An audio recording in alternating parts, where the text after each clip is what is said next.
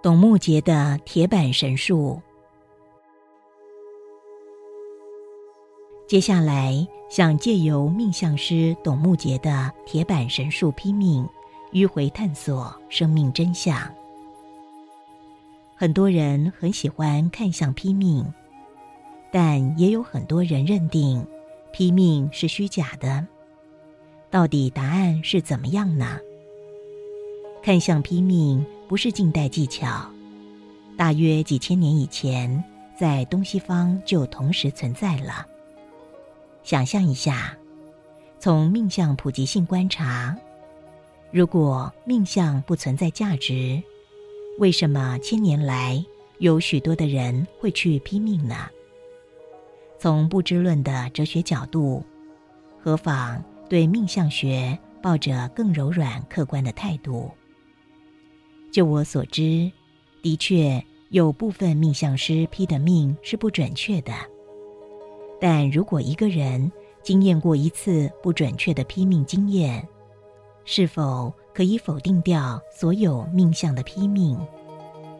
如果你去欧洲旅行，走到湖边，看到湖上游动的一群天鹅都是白色的，您转头对你的朋友说。天鹅都是白的。这个世界很大，你看到一个小小湖上几只白天鹅，就下了天鹅是白的的定论。您真的确定这个世界上没有黑天鹅吗？香港早年有十个传奇人物，其中一个竟然是命相师，名字叫做铁算盘董木杰。董木杰批命有个特色，必须由熟人介绍，不接受陌生上门者。挂号批命者经常要等候一年之久，不准不收费。董木杰批命采用的技巧叫做铁板神术。铁板神术是宋代邵康节融会贯通了各家各法而创制的，他所编著的命相书。《黄极经世书》译成天下孤本，这部巨著总共四十多卷，目下流传于世的仅有十二卷，其他都已经绝版了。董木杰批算用的是个大算盘，他在客人面前的桌上排列十二本手抄本，每个抄本中有一万句断语，每一句断语都有编号。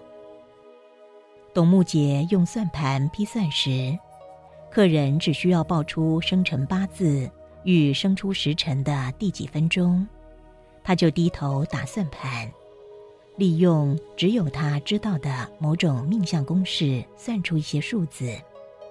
他每算出一个数字时，就会请你根据这个数字翻阅抄本，找寻这个数字下断语。董木杰的铁板神术断语惊人，他的准确度几乎达到百分之百，尤其是断六亲，他的准确度驾临任何术数之上。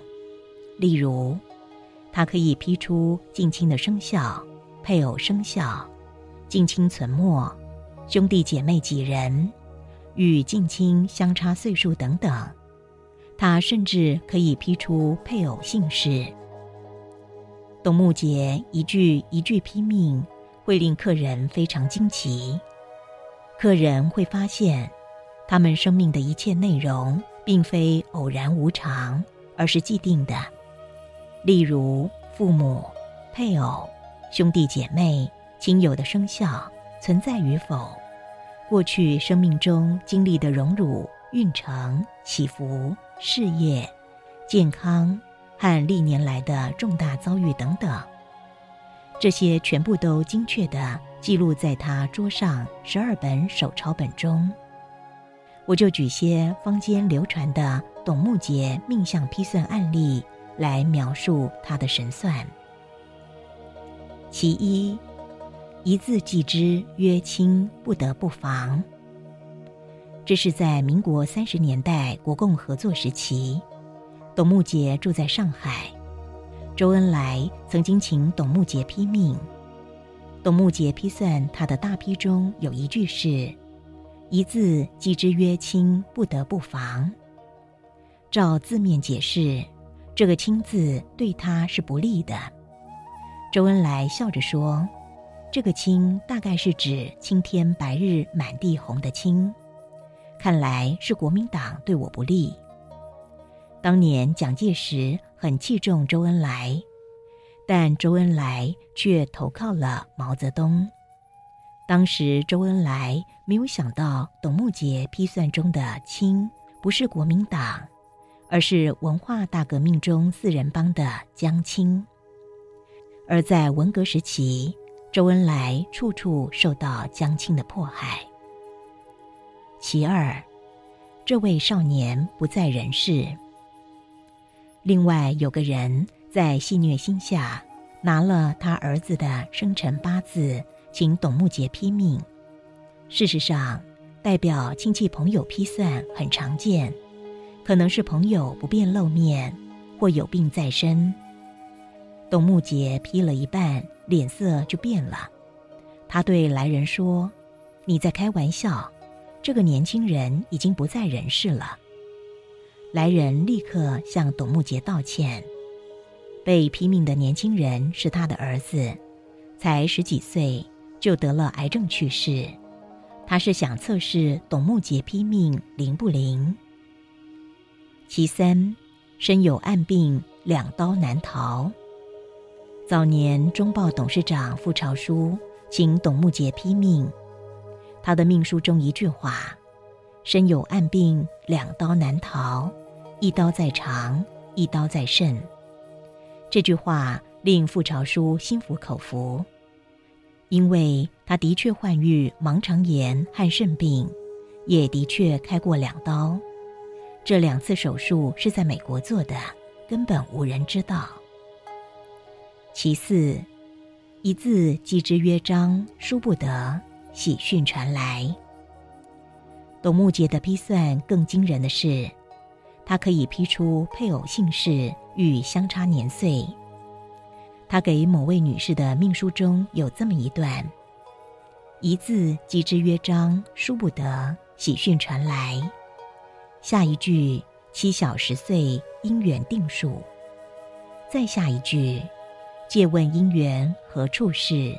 命该缔结他乡人。”这位女士的丈夫果然是姓张的。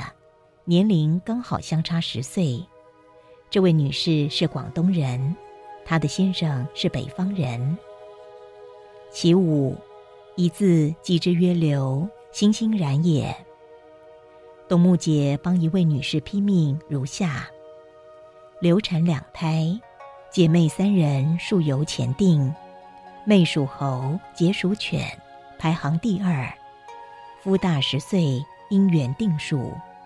连理之妻比翼鸟，和谐举案两齐眉，属鼠之子之大贵，一字记之曰流，欣欣然也。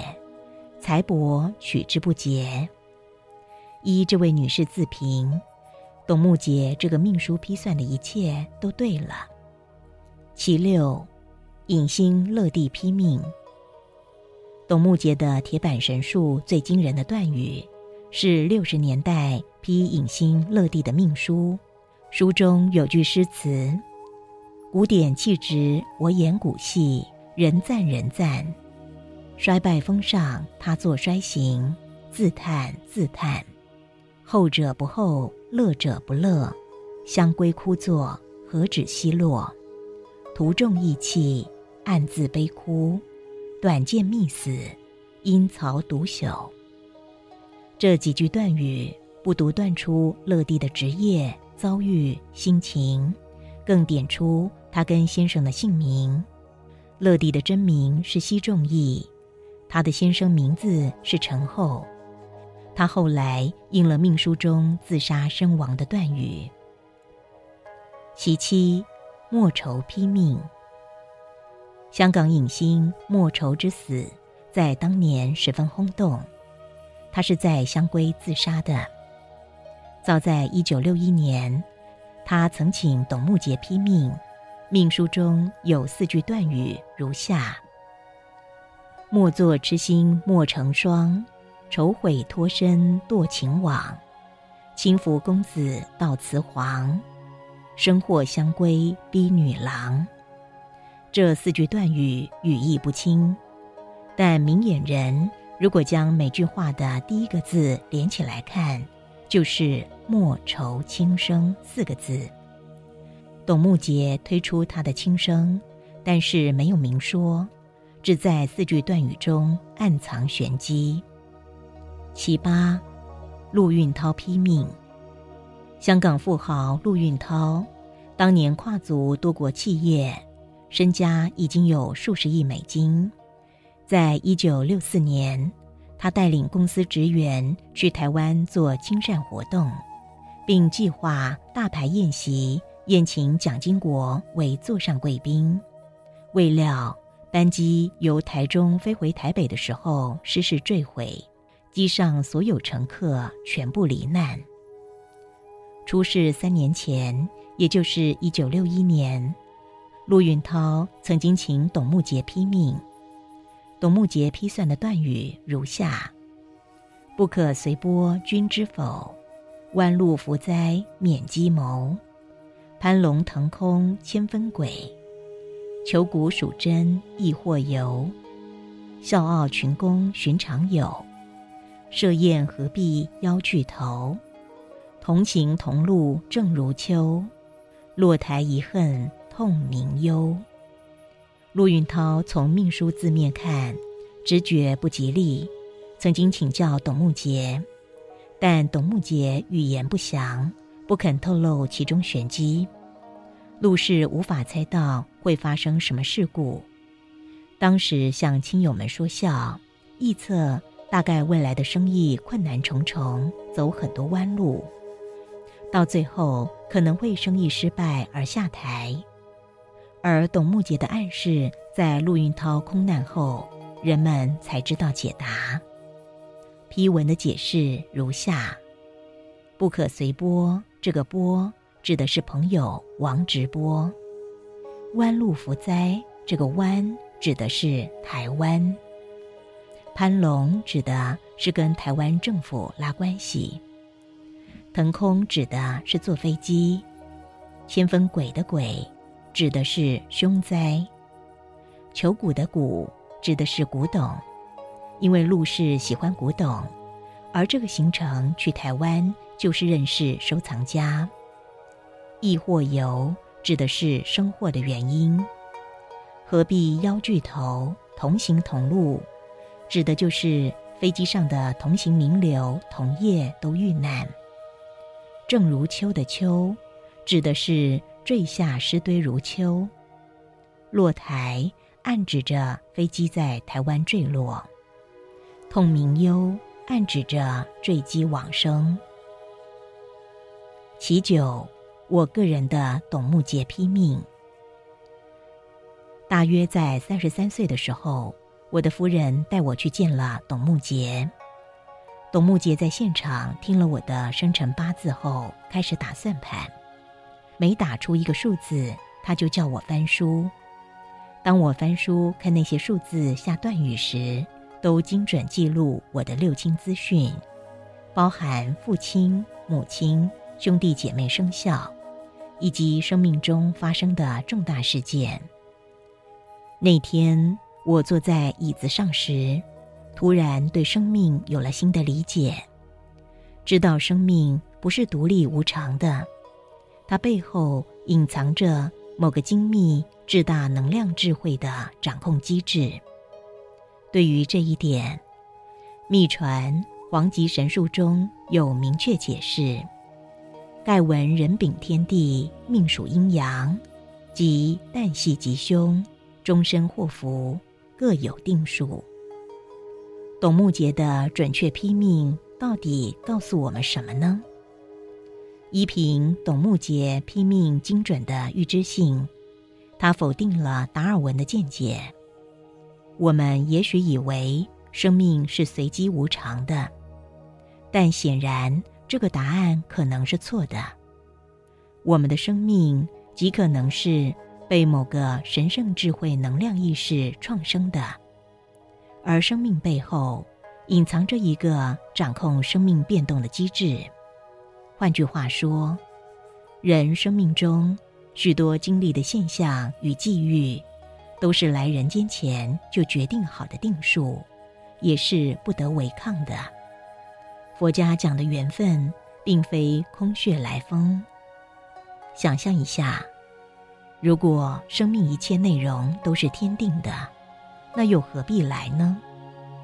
创生我们的母亲，又何必创生我们呢？在这个论点下，我坚信生命中一切境遇，只有一部分是天定的，而剩余的部分是自己决定的。难怪一些命相师会说，生命中的一切七成天定。三成我定。